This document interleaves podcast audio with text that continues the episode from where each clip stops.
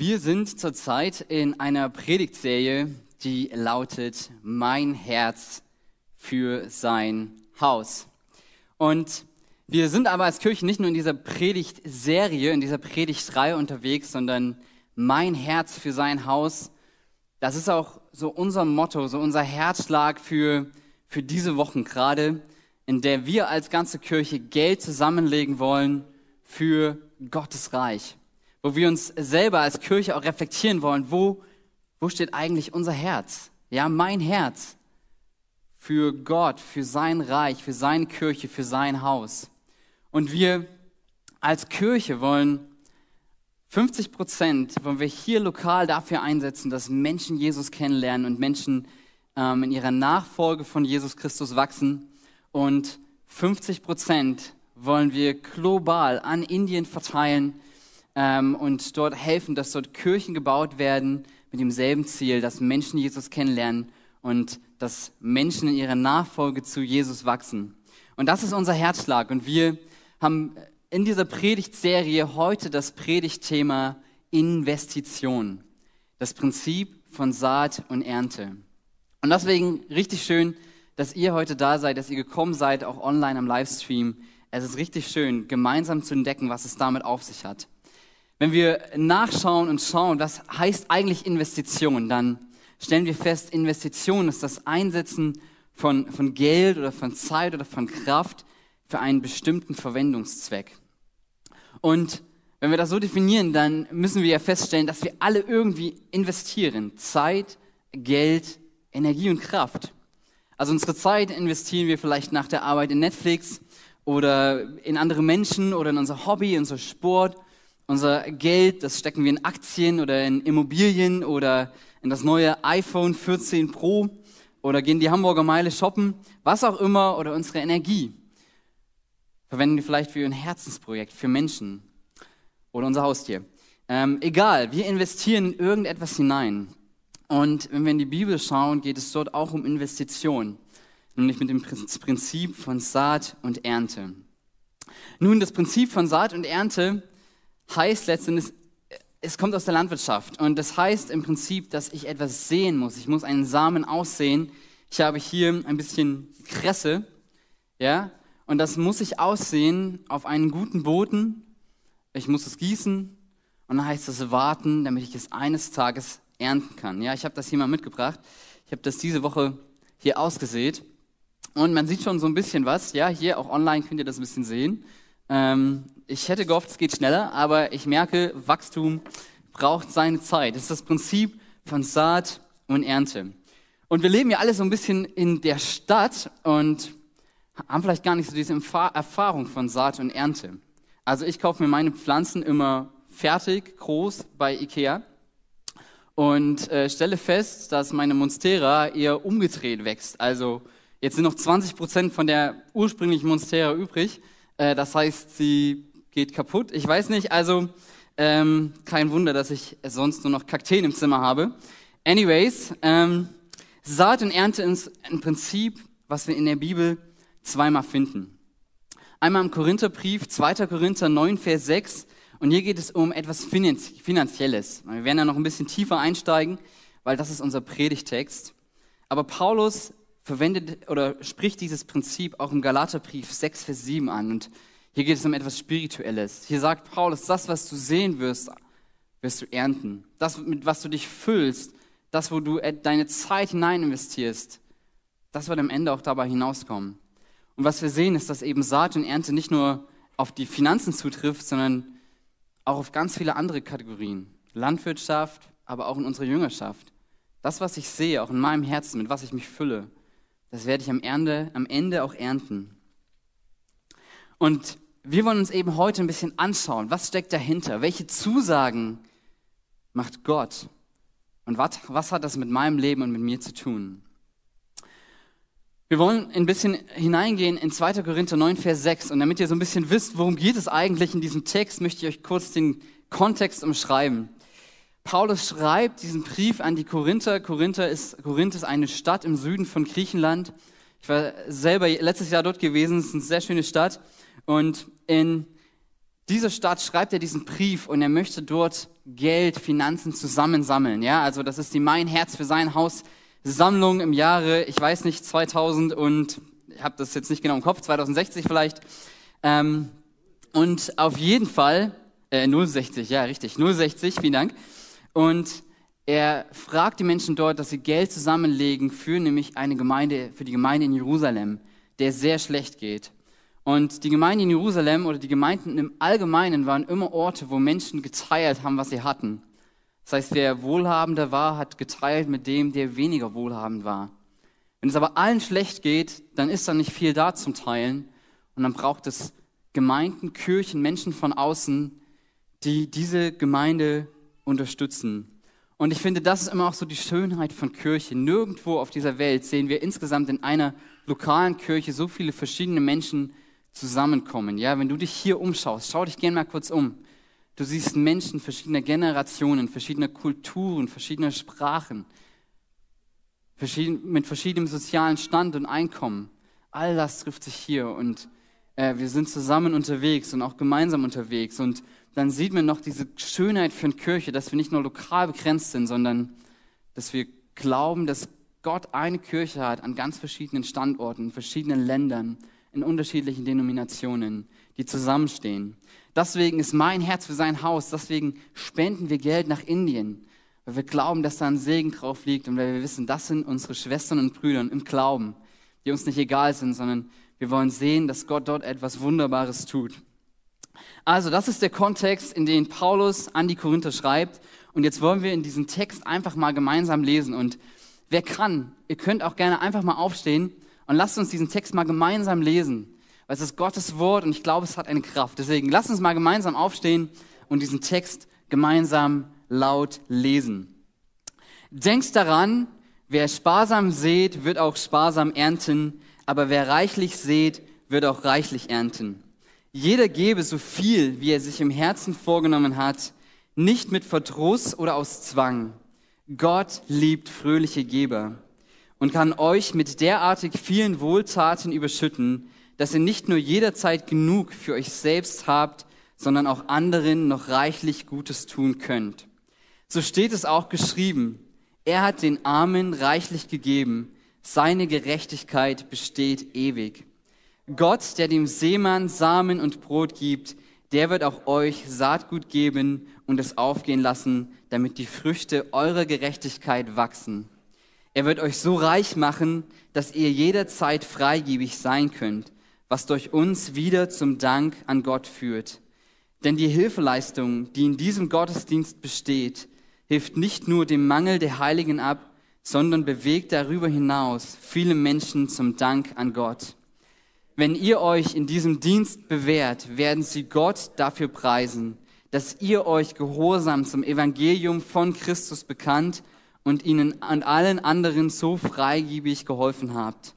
Sie werden für euch beten und wären gern mit euch zusammen, weil Gott euch seine Gnade in so überreichem Maß erwiesen hat. Gott sei Dank für seine unsagbar reiche Gabe. Das ist das Wort Gottes. Ich möchte noch beten, Jesus, ich danke dir, dass du, dass du uns dein Wort gibst und dass wir daraus lernen können und dass dieses Prinzip Saat und Ernte auf unser Leben zutrifft.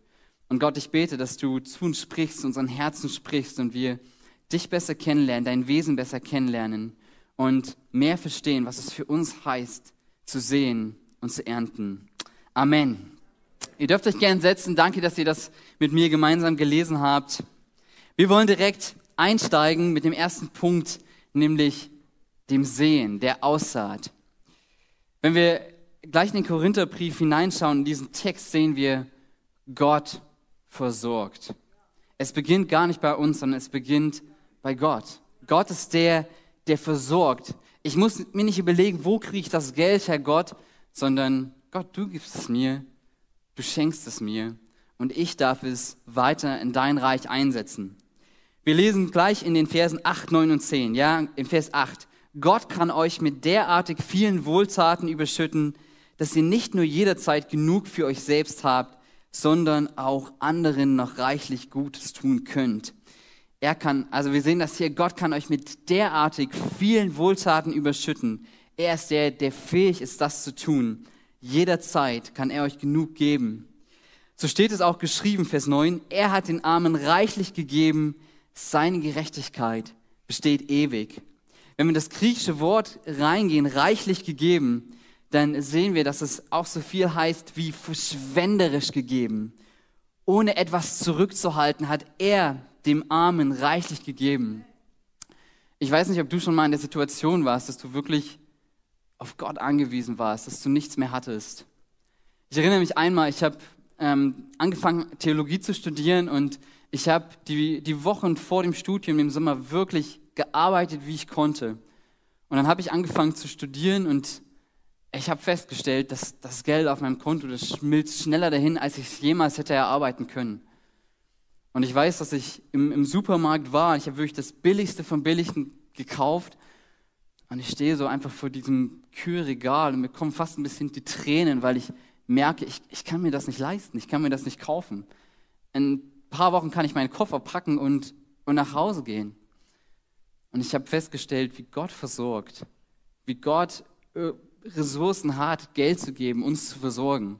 Ja, ich habe tatsächlich nicht mein Abschlusszeugnis gefälscht und bin jetzt hier angekommen, sondern ich habe das Studium beendet.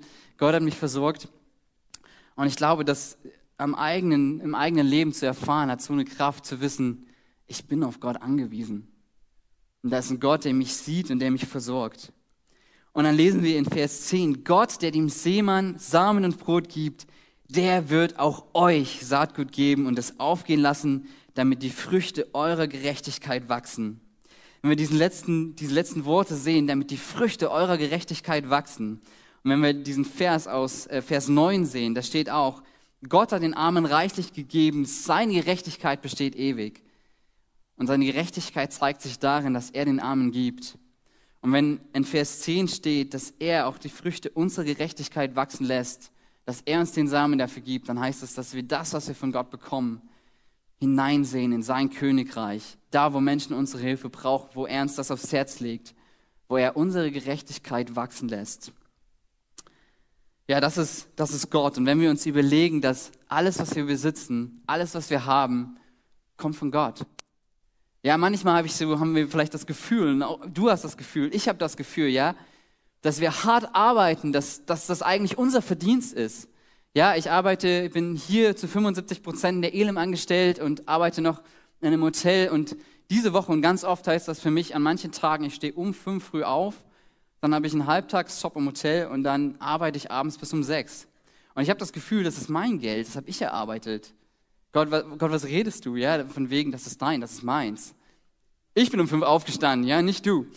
Ähm, aber wenn mir bewusst wird, er ist der, der mir eine Arbeit gegeben hat, er ist der, der mir eine Wohnung gegeben hat, und das ist in Hamburg auch nicht immer einfach. Ihr merkt das vielleicht selber. Er ist der, der mir Gesundheit gegeben hat, dass ich überhaupt arbeiten kann. Der mir die Gaben gegeben hat, die Fähigkeit zu arbeiten. All das. Und ich stelle fest, Gott ist der, der mich versorgt. Ich habe es Gott zu verdanken. All das, was ich besitze, was ich habe. Im ersten Moment denke ich, das ist mein Verdienst. Und ja, ich tue meinen mein Teil dazu, das stimmt. Aber es ist Gottes Gnade zu verdanken, dass ich all das besitze und all das habe. Und jetzt fragst du dich vielleicht, wenn Gott großzügig ist, warum sehen wir um uns herum und erleben in unserem eigenen Leben so viel Armut? Das ist eine gute Frage. Warum? Drei Antworten. Die erste Antwort, wir leben in einer gefallenen Welt. Wir leben in einer gefallenen Schöpfung, wo der Mensch, wir Menschen, dem Bösen und dem Egoismus den Vorzug vor Gott und seinem guten Plan für diese Welt und für unser Leben gegeben haben. Das heißt, mehr dazu kannst du auch gerne mal eine Predigt auf YouTube im, im März, ja, warum lässt Gott Leid zu, dir selber anschauen. Ähm, zweiter Grund ist, Gott selbst wurde arm für uns, so heißt es auch im zweiten Korinther, im selben Brief, ähm, ein Kapitel vorher. Gott wurde selbst arm für uns, damit wir durch seine Liebe reich werden können. Und was wir sehen, ist, dass Gott die Armut nicht von sich wegschiebt, sondern er selber wird arm für uns. Wenn wir fragen, ey Gott, warum so viel Armut? Gott kann sagen, ich habe sie selber erlebt, ich habe sie selber durchstritten, ich bin bankrott gegangen für dich, all in, ich habe mein Leben für dich gegeben, damit du reich wirst. Und seine Auferstehung, dass er wieder auferstanden ist, ist ein Sinnbild dafür, dass er wiederkommen wird, dass er alle Armut, alle Not und alles Leiden überwinden wird. Und die dritte Antwort darauf ist, seine Antwort auf Armut bist du, sind wir. Sag das mal gemeinsam mit mir. Seine Antwort auf Armut sind wir. Und das ist wichtig zu verstehen. Manchmal fragen wir Gott, warum lässt du das zu? Und Gott sagt uns, du bist meine Antwort auf dieses Problem, auf diese Armut, auf diese Not. John Wesley, das war der Gründer des Methodismus und auch ein Erweckungsprediger, er hat mal gesagt, das Geld ist eine vortreffliche Gabe, die den edelsten Zweck dient. In den Händen der Gläubigen, seiner Kinder, ist es Speise für die Hungrigen, Trank für die Durstigen, Kleidung für die Nackten, eine Obdacht für den Wanderer und Fremden, durch Geld können wir dem Unterdrückten Schutz, den Kranken Heilung, dem Leidtragenden Erquickung schaffen. Geld kann für die Blinden das Augenlicht, für die Lahmen gesunde Füße bedeuten. Ja, es kann ein Retter von den Toren des Todes sein. Manchmal haben wir so das Gefühl, Geld ist irgendwie schmutzig, wir dürfen nicht darüber sprechen und es ist irgendwie, es ist irgendwie schmutzig. Aber es kommt darauf an, wie wir Geld verwenden und auch wie wir es bekommen ja, es kann schmutzig sein, aber ich glaube, dass Gott uns mit dem Geld, was wir haben, etwas Gutes tun möchte. Dass es alle andere, alles andere als schmutzig ist, sondern dass es Gutes tun kann. Dass es ein Retter vor den Toren des Todes sein kann. Und dass wir Gutes damit bewirken können. Und die zweite Sache, warum wir sehen dürfen, ist, dass Gott es liebt, wenn wir fröhlich geben. Gott liebt das, wenn wir in sein Königreich hineinsehen 2. Korinther 9, Vers 7, wir haben den Vers auch schon gelesen, da heißt es, jeder gebe so viel, wie er sich im Herzen vorgenommen hat, nicht mit Verdruss oder aus Zwang. Gott liebt den fröhlichen Geber. Ich erinnere mich, ich war ungefähr fünf Jahre alt. Ich und mein Zwillingsbruder Franz, wir waren in unserer Wohnung unterwegs und dann kommt unsere Mama auf uns zu und sagt, Paul, Franz, wir wollen eine Spende machen für, für ein Mädchen, was in einem rumänischen Kinderheim ist. Und wir wollen etwas spenden und wollt ihr auch etwas dazugeben? Und ich fand das stark, dass sie nicht gesagt haben, oh, fünf, sondern dass sie uns gefragt haben. Und ich und mein Bruder sind los ins Schlafzimmer meiner Eltern gegangen. Wir haben die Sparpüchse, den Schlüssel genommen, so aufgemacht und einmal puh, alles rausgeholt, was drin war. Und wir haben fast alles. Ich glaube, ich habe 32 D-Mark, D-Mark-Zeiten waren das noch, kaum vorstellbar. Und mein Bruder hat 27 D-Mark gegeben. Das war fast alles, was wir besessen haben. Und wir sind damit zu unserer Mama mit dem Geld gegangen. Das war viel Geld für uns, ja. Rechne mal aus, wie viel Süßigkeiten das gewesen wären, ja. Viel Geld war das für uns. Wir sind zu unserer Mama gegangen und haben gesagt, hier. Und unsere Mama hat Augen gemacht und hat gesagt, seid ihr euch sicher, das ist viel, viel Geld. Ja, vielleicht war sie ein bisschen erschrocken, dass ihre Fünfjährigen mehr geben als sie. Ich weiß es nicht. Vielleicht hat sie auch viel mehr gegeben. Ähm, ich habe überhaupt keine Ahnung. Aber wir sind wirklich hingegangen und haben gesagt, das wollen wir geben. Und ich, ich merke jetzt, wenn wir erwachsen werden, auch ich, es fällt mir manchmal viel, viel schwerer. Und es ist richtig, ich habe Verantwortung für andere Menschen, für meine Frau. Du hast vielleicht Verantwortung für deine Familie, musst deine Wohnung abbezahlen. Und, und, und, und. Aber manchmal so dieses Herz zu haben, ja Gott, all das, was ich habe, es gehört dir. Meine Finanzen, meine Zeit, meine Energie, meine Kraft, meine Wohnung, es gehört dir, es gehört nicht mir, es gehört dir und dir allein. Ja? Wir sollen nicht rechnen, wir sollen nicht kalkulieren. Wir sollen nicht daran denken, okay, wenn ich Gott das gebe, dann gibt er mir wahrscheinlich doppelt so viel zurück. Ja, schön wäre es, ja. Unsere Kollektekörbe wären voll. Ähm, wir sollen auch nicht rechnen, ah, Gott, ich gebe dir so ein bisschen das, was ich halt noch über habe, sondern wir wollen, und deswegen sagen wir manchmal, wir wollen an, Opfer einsammeln. Es, es darf uns etwas kosten. Wir wollen das tun. Und was Paulus hier sagt, wir sollen nicht kalkulieren, wir sollen nicht rechnen, sondern wir sollen einen fröhlichen Herzen geben. Wir sollen gerne geben. Und dann sollen wir noch geben, weil Gott uns zuerst gegeben hat. Manchmal rollen wir so ein bisschen die Augen, wenn so eine christliche Leier kommt. Jesus hat alles für dich gegeben, also gib auch du. Ja, wir verdrehen die Augen oder wir geben irgendwie aus Zwang. Aber ich denke manchmal, wenn wir uns wirklich bewusst machen, was das für Jesus gehießen hat, dieses Kreuz, dass er bankrott gegangen ist für uns, dass er sich hingegeben hat, dass er alles bezahlt hat, dann glaube ich, macht das manchmal auch was mit unserem Herzen. Ja, wir kennen das so oft im Verstand, aber was macht das auch mit meinem Herzen, dass ich weiß, er hat alles gegeben. Und ich frage mich manchmal, wie kann ich das wieder zurückgeben? Oder ich frage mich, wie kann sich das auswirken? Ja, manchmal sind wir dankbar, aber die Dankbarkeit zeigt sich nicht. Und ich denke, was wir, wo wir uns einig sind, ist, Liebe zeigt sich. Gott hat nicht nur gesagt, ich liebe euch, sondern seine Liebe hat sich gezeigt in Jesus Christus, dass er auf diese Welt gekommen ist und für uns gestorben ist. Und manchmal frage ich mich, ob wir das manchmal irgendwie nicht ganz verstehen, indem wir sagen, ja Gott, wir lieben dich, aber unsere Liebe zeigt sich nicht. Und ich weiß nicht, wo du stehst. Vielleicht zeigt sich deine Liebe auch. Aber ich möchte einfach in dieser Predigt, dass wir uns reflektieren. Ich möchte nicht urteilen oder dass du dich schlecht fühlst. Ich möchte uns einladen, dass wir uns reflektieren. Wo stehen wir auch? Wo stehen wir mit unserer Liebe zu Gott? Zeigt sich unsere Liebe? Der Theologe Tim Keller hat mal gesagt, es ist eine Sache, dankbar zu sein und es ist eine andere Sache, sich zu bedanken. Dankbarkeit ist, was du fühlst. Danksagung ist, was du tust. Wie zeigt sich deine Dankbarkeit und deine Liebe zu Gott?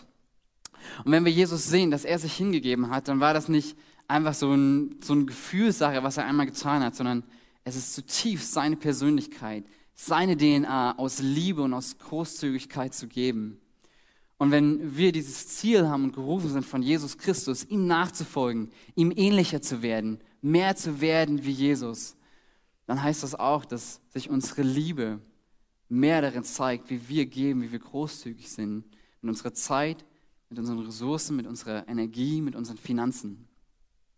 Und aus diesem Grund wollen wir sehen, weil Gott uns zuerst gegeben hat, weil er uns versorgt und weil er es liebt, unser Herz zu verändern, dass wir großzügig und voller Freude geben. Und dann haben wir wahrscheinlich so ein bisschen den schwierigsten Part für uns, nämlich Wachstum. Ja, also ich habe das ein bisschen zu spät gepflanzt, habe ich schon gesagt. Und ich stand manchmal davor und denke, wachse, ich brauche dich für die Predigt. Ja, und ich merke, meine, meine Kontrolle über das Wachstum ist begrenzt. Ja, ich kann es ernten, also hier auf diese, auf diese Watte hier sehen. Ähm, ich kann es gießen, ich kann es irgendwie ans Licht stellen, aber das war es dann auch schon. Dann kann ich eigentlich nur noch beten. Ähm, wir merken, dass Wachstumsprozess auch ein bisschen schwierig für uns ist, weil das heißt, wir müssen Kontrolle abgeben. Weil es heißt, es ist in Gottes Hand. Und wir merken auch in der Landwirtschaft, wie abhängig wir sind von Wachstum, ja? Wir merken, in den letzten zwei, drei Jahren war eine krasse Trockenheit, die vielen Landwirten echt zu schaffen gemacht haben. Oder dann diese Flutkatastrophe im Ahrtal. Eine Flut, alles weg. Und wir merken, wir sind abhängig von Gott. Ja, wir können beten, aber er ist der, der Gebete in Erfüllung kommen lässt. Ja, wir können spenden, ja, aber er ist am Ende der, der daraus etwas tut, Segen hervorbringen lässt. Wir können irgendwie versuchen, uns selber zu verändern, selber zu wachsen, ähnlicher werden zu, wie, wie er. Aber am Ende ist der, er der, der uns verändert, der unser Herz transformiert. Wir merken, er ist der, der das Wachstum schenkt. Im ersten Korintherbrief, da beschreibt das Paulus so schön. Er sagt gleich im Kapitel 3, ich habe gepflanzt, Apollos hat gegossen, aber Gott hat es wachsen lassen. Es ist nicht so wichtig, wer pflanzt oder bewässert. Wichtig ist nur Gott, der das Wachstum gibt. Pflanzer und Pfleger arbeiten zwar an demselben Werk, aber jeder wird seinen Lohn so erhalten, wie es seinem eigenen Einsatz entspricht. Ihr seid doch Gottes Bauwerk. Und dieser Vers in der Mitte ist so stark. Wichtig ist nur Gott, der das Wachstum gibt. Aber gleichzeitig sind wir auch an diesem ganzen Prozess beteiligt. Nicht nur, weil wir gesät haben, sondern Gott fordert uns auch auf, durchzuhalten, Ausdauer zu haben, Geduld zu haben, ja, wie bei der Kresse, Geduld zu haben. Und ich glaube, es gibt so vier Typen von Menschen. Und der erste Typ ist, er will weder sehen noch ernten, ihm ist alles egal, egal. Der zweite Typ ist, er erntet, er, er will ernten, aber er will nicht sehen. Und vielleicht geht dir das auch so, ja, du schaust irgendwie Sport an, ja, letztens war die äh, Europameisterschaft in München und da siehst du, wie jemand gewinnt, eine Goldmedaille umhängen hat und du denkst dir, ich wünschte, das wäre ich, mit so einer Goldmedaille da, dazustehen, die Nationalhymne zu hören und einfach so ein, auch so einen Ruhm zu bekommen, ja? Das ist echt eine Ehre. Aber wenn es dann darum geht, so hart zu arbeiten, so viel aufzugeben dafür, dann sagen, ja, nee, nee, nee, lieber nicht. Nur die Goldmedaille.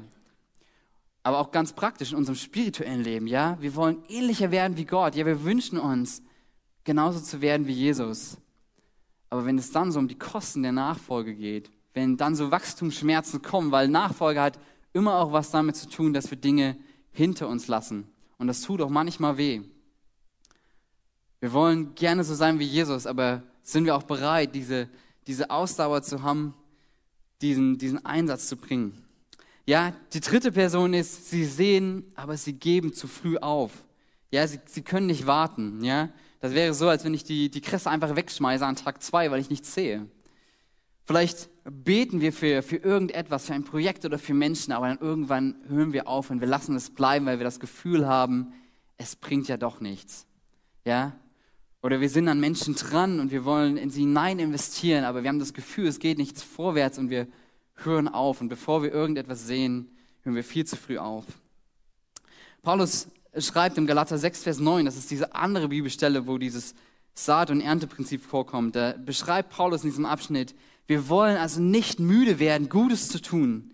Denn wenn die Zeit gekommen ist, werden wir die Ernte einbringen, falls wir nicht aufgeben. Wir werden die Ernte einbringen, falls wir nicht aufgeben. Und ich glaube, das macht uns zu diesen Typen 4. Und das wollen wir sein. Wir wollen Menschen sein, Typ 4, die sehen und die ernten, die diese Ausdauer haben, dran zu bleiben und am Ende auch zu ernten. Die sagen, Gott, hier bin ich. Gebrauch mich. Ich bin bereit. Ich habe die Ausdauer und ich habe die Geduld. Und wenn ich weiß, dass du mich beauftragt hast, dass das meine Berufung ist, dann will ich dranbleiben. Wir wollen bei einem Wachstumsprozess müssen wir Gott vertrauen, weil er schenkt das Wachstum, aber wir sind dabei. Martin Luther hat mal das so schön gesagt, bete, als wenn alles Arbeiten nichts nützt und arbeite, als wenn alles Beten nichts nützt. Bete und vertraue Gott mit dem Wachstum, so als wenn alles Arbeiten nichts nützt. Aber gib auch dein Bestes, dran zu bleiben, ausdauernd zu sein, dass wenn alles Beten nichts nutzen würde. Ja, Wachstum ist wichtig. Ohne Wachstum gibt es keine Ernte und auch das Sehen ist völlig umsonst.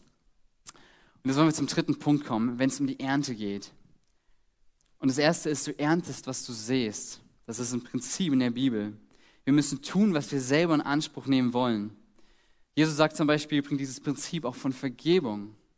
Er sagt, wenn du nicht vergibst, wird auch dir nicht vergeben werden. Und wir denken, krass, Gott, wie kannst du das sagen?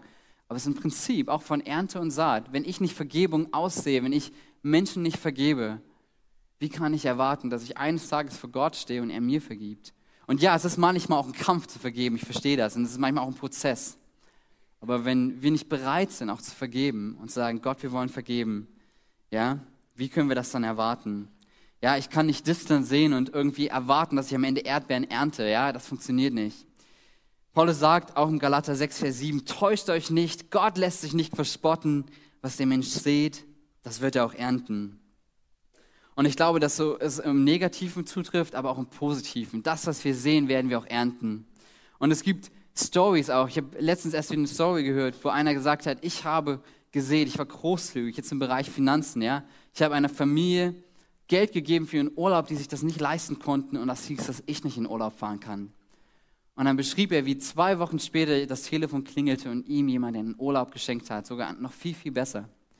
Ich habe auch eine Freundin, die das selber auch erlebt hat. Die hat ganz viel Geld in einen Menschen hinein investiert und wusste, jetzt kann ich mir dies und dies und dies und jenes nicht leisten. Und hat sie erlebt, wie sie ein Auto geschenkt bekommen hat und wie sie Leute unterstützt haben. Und ich glaube, das ist stark zu sehen, dass Gott uns Dinge auch zurückgibt, dass Gott uns Dinge gönnt und dass Gott uns auch manchmal das ernten lässt, noch viel mehr, als wir eigentlich gesät haben. Aber manchmal zahlt er das auch in einer anderen Währung zurück, zu einem anderen Zeitpunkt, als wir es gehofft und uns gewünscht hätten. Jesus selber sagt, sammelt euch Schätze im Himmel. Sammelt euch Schätze im Himmel. Setzt nicht auf Reichtümer auf der Erde, wo Motten sie zerfressen und Diebe sie stehlen können. Gott wird euch entlohnen. Und manchmal ist das anders, als wir denken. Manchmal ist das in einer ganz anderen Währung. Und manchmal ist es auch tatsächlich erst im Himmel. Wir dürfen uns Schätze im Himmel sammeln. Tim Elliott ist ein Missionar, der selber sein Leben ähm, im Missionsgebiet verloren hat. Der hat mal gesagt, der ist kein Tor, der hingibt, was er nicht behalten kann, um das zu gewinnen, was er nicht verlieren kann. Der ist kein Tor, der hingibt, was er nicht behalten kann, um das zu gewinnen, was er nicht verlieren kann. Weißt du, wenn wir das hingeben, was wir eh nicht behalten können, wenn wir sterben, wir können Geld nicht behalten, unser Haus auch nicht. Das, was wir besitzen, wenn wir sterben, wir können nichts mitnehmen. Das letzte Hemd hat auch keine Taschen, sagt man manchmal so. Wir können nichts mitnehmen. aber wir können es dort sammeln, wo es niemand stehlen kann, wo es keine Motten zerfressen können, wo wir jemanden haben, der uns großzügig belohnen wird. Und wieder, wir kalkulieren nicht, sondern wir geben, weil aus einer Dankbarkeit und aus einem Vertrauen Gott heraus und er wird uns belohnen. Und dann sagen wir, dürfen wir ernten, was andere gesät haben. Also wir ernten, was wir selber gesät haben und wir ernten, was andere gesät haben. Wisst ihr, in dem Gebäude, in dem wir sitzen, das haben wir Menschen zu verdanken vor fast 100 Jahren. Matthias hat das letzte Woche bei unserer Einweihung so schön gesagt. Dieses Grundstück wurde 1928 für 30.000 Reichsmark gekauft. Und wir dürfen heute hier Gottesdienst feiern. Das sind Menschen, deren Namen wir nicht kennen, wir keine Ahnung haben, wer das ist, aber die gesagt haben, wir geben, damit hier eine Kirche entsteht, damit Menschen Jesus kennenlernen. Und ich frage mich manchmal, was werden Menschen im Jahr 2128 sagen? Wenn die Elim 200 Jahre alt wird. Was werden sie sagen? Werden sie sagen, wow, trotz Krisen, trotz, trotz Pandemie, trotz Krieg, trotz Inflation, diese Menschen hatten Visionen. Diese Menschen haben hier angebaut, diese Menschen haben in diese Stadt hinein investiert, diese Menschen haben ihren Nächsten geliebt, ihren Nachbarn nach Hause eingeladen und, und, und. Werden das Menschen eines Tages von uns sagen? Wir stehen auch, auch auf den Schultern von Menschen, die auch gebetet haben über Jahre hinweg. Ja, Matthias hat es erwähnt, Ember und ich, wir werden Ende des Jahres nach Greifswald gehen, um eine neue Kirche im atheistischen Gebiet der Welt zu gründen, in Ostdeutschland. Und wir sind uns bewusst, dass vieles, was wir dort anfangen, eigentlich gar nicht der Anfang ist, sondern Menschen bereits dort Jahre, Jahrzehnte zuvor gegeben haben, hinein investiert haben, auch finanziell gebetet haben. Dass wir so viel Segen empfangen, weil Menschen dafür gebetet haben und dass wir auf deren Schultern stehen. Wie viele Geschichten gibt es über Missionare, ja, die äh, gegangen sind zu einem Volk und nur wenige Stunden überlebt haben und gestorben sind. dann kam der zweite, dem ging es ähnlich, und dann kam der dritte und plötzlich haben die Leute sich gefragt, die kommen immer wieder, um uns diese Botschaft zu verkünden. Kann es sein, dass wir ihnen zuhören sollten? Und der dritte Missionar hat davon geerntet, dass sich das ganze Volk bekehrt hat. Aber der erste und der zweite Missionar haben nichts davon gesehen. Es gibt so viele von diesen Geschichten auch, was Missionare erlebt haben. Und dann zu guter Letzt, wir ernten, was wir nicht gesät haben, ist Jesus Christus, ja, der für uns als Samen sich in die Erde hat legen lassen, dass die Erde als Samenkorn sinnbildlich für uns gestorben ist, damit wir an diesen Früchten, die daraus hervorgehen, reich werden, dass wir davon ernten können. Und das ist etwas Unglaubliches. Und dann zu guter Letzt andere ernten, was wir sehen, was wir hineinsehen. Und manchmal fragen wir uns, warum sollten wir das tun? Warum? Wenn ich es nicht bekomme, warum soll ich es tun?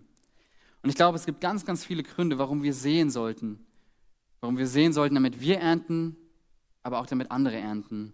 Und ich glaube, ein Punkt ist aus tiefster Dankbarkeit heraus, was Gott für uns gegeben hat. Und auch aus einem Vertrauen heraus, dass Gott uns weiter versorgen wird. Ich glaube auch, dass es auch ein Gehorsam ist Gott gegenüber.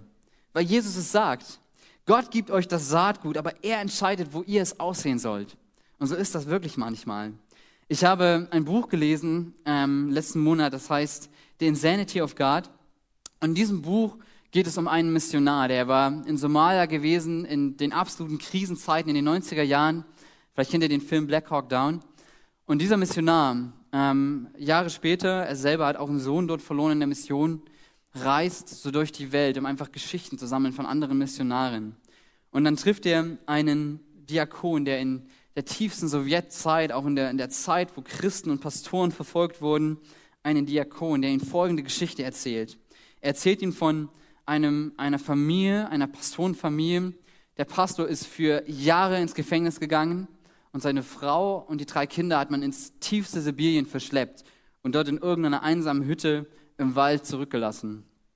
Und dann kommt dieser Abend, wo diese Familie, diese drei Kinder und diese Mutter das letzte Stück Brot essen und wo sie immer noch dann so hungrig ins Bett gehen und, und die nicht wissen, was essen sie morgen und die Kinder fragen, weiß eigentlich Papa, wo wir überhaupt sind? Und diese Mutter diesen glaubensvollen Satz sagt, aber unser himmlischer Vater weiß, wo wir sind. Und mitten in dieser gleichen Nacht, da spricht Gott zu einem Diakon 30 Kilometer entfernt. Er weckt diesen Diakon auf und sagt zu ihm, steh auf, sattle dein Pferd, binde den Schlitten hinten dran und leg all das Gemüse, das Fleisch, die Nahrung hinten rein und und geh zu dieser Familie, fahre zu dieser Familie, die dort außerhalb des Dorfes irgendwo im Wald lebt. Und der Diakon hat erstmal argumentiert und gesagt, aber Herr, ich kann das nicht machen, es ist zu weit, es ist unter 0 Grad, mein Pferd friert und ich auch. Und der Heilige Geist hat zu ihm gesagt, du musst gehen, diese Familie ist in Schwierigkeiten. Und der Diakon sagt weiter, so erzählt er das, ja, du weißt, dass es in diesem Wald Wölfe gibt. Die werden mein Pferd fressen und dann werden sie mich fressen. Ich werde es niemals zurückschaffen. Und der Heilige Geist, Gott sagt zu ihm, du musst es nicht zurückschaffen. Wichtig ist, dass du gehst. Er hat es hin und zurück geschafft. Er hat diese Familie versorgt. Aber mir ist dieser eine Satz hängen geblieben. Du musst es nicht zurückschaffen. Hauptsache, du gehst. Weißt du, wenn wir die ganze Kirchengeschichte anschauen, Christen waren dafür bekannt, ihr Leben hinzugeben für andere Menschen, Menschen zu versorgen, ihr Leben aufs Spiel zu setzen. Nicht leichtfertig, aber voller Hingabe. Die nicht sagen, oh, was habe ich eigentlich davon, sondern vielmehr, Gott, wenn das sein Auftrag ist, dann, dann will ich das tun. Der Pastor John Ortberg hat mal gesagt, Obedience to Jesus in all things is the journey. Der Gehorsam gegenüber Jesus in allen Dingen ist der Weg. Ich glaube das trifft zu. Wir manchmal Gott vertrauen müssen, auch in unserem Leben, zu sagen, Gott, wenn du sagst, gehe ich los. Ja, ich meine, wir gehen Kirche gründen und wir haben echt nicht solche Gefahren, aber ich glaube, manchmal ist das wirklich aber auch für uns. Gott, wir gehen, weil du es sagst. Keine Ahnung, was passieren wird, aber wir wollen gehen, weil du es sagst. Wir wollen gehorsam sein. Und dann gehen wir zurück in diese 2. Korinther 9 Stelle und wir sehen drei Dinge. Warum sollten wir sehen? Erstens, wir bekämpfen das Unrecht und die Armut. Weißt du, das, worüber Paulus in 2. Korinther 9 schreibt an die Korinther, ist, wir sammeln das Geld, um die Armut in Jerusalem zu bekämpfen. Matthias hat ähm, letztens im, im Leitungsteam, und das fand ich so stark, Matthias hat uns erzählt von einem indischen Pastor, der hat ähm, einen Teich gebaut, hat Fische dort großgezogen.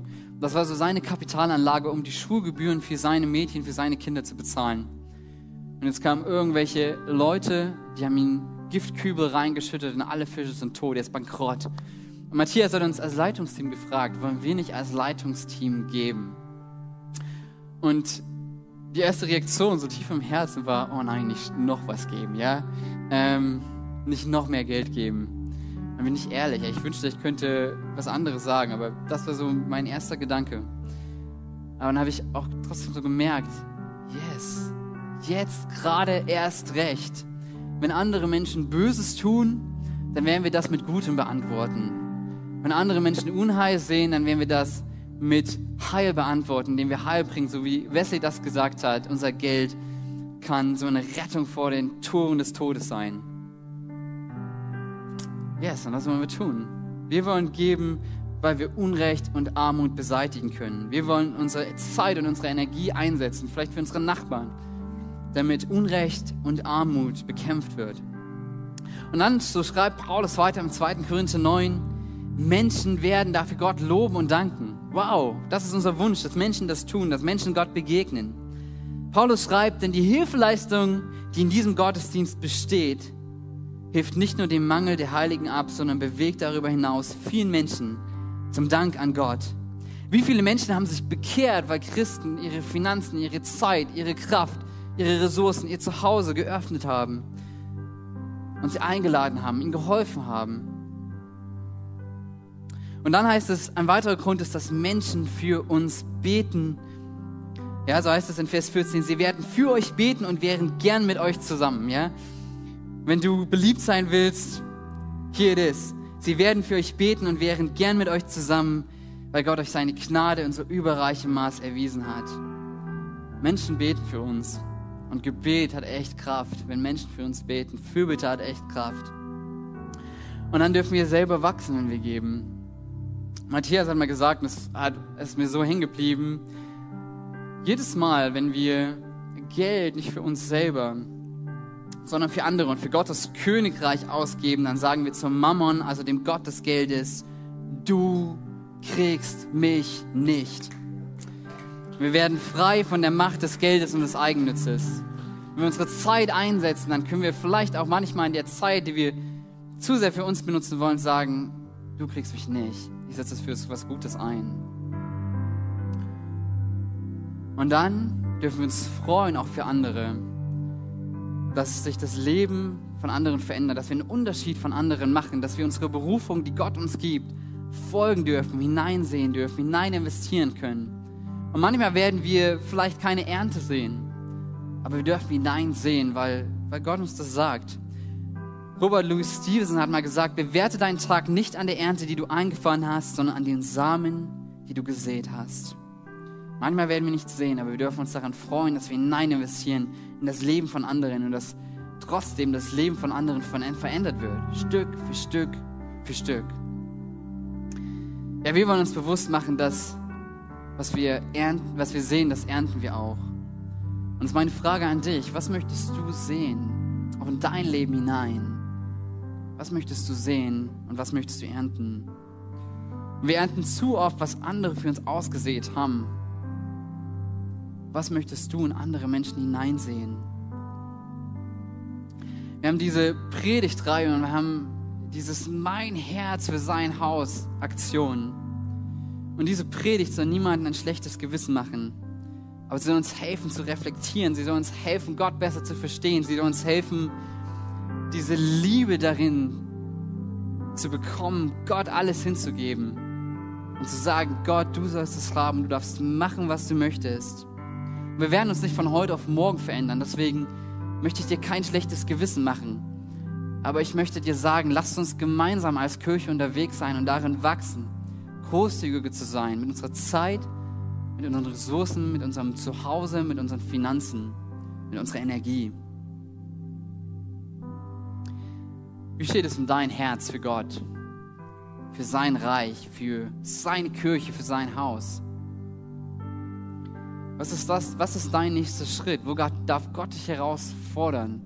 Vielleicht wirst du Teil eines Teams hier in der Kirche. Vielleicht merkst du jemanden in deiner Nachbarschaft oder irgendeinen Menschen, dem du einladen willst nach Hause, dem du begegnen willst. Vielleicht ist das einfach auch dein finanzieller Beitrag hier für diese Kirche, für Indien, dass Gottes Reich hier und auch in Indien und darüber hinaus entsteht. Wo darf Gott dich hinaus herausfordern? Ich möchte einen kurzen Moment geben, wo du einfach darüber nachdenken kannst, auch Gott fragen kannst, Gott, wo willst du mich herausfordern? Was möchtest du mit meinem Leben, mit meiner Zeit, mit meinen Finanzen, mit meiner Energie und mit meinem Zuhause machen?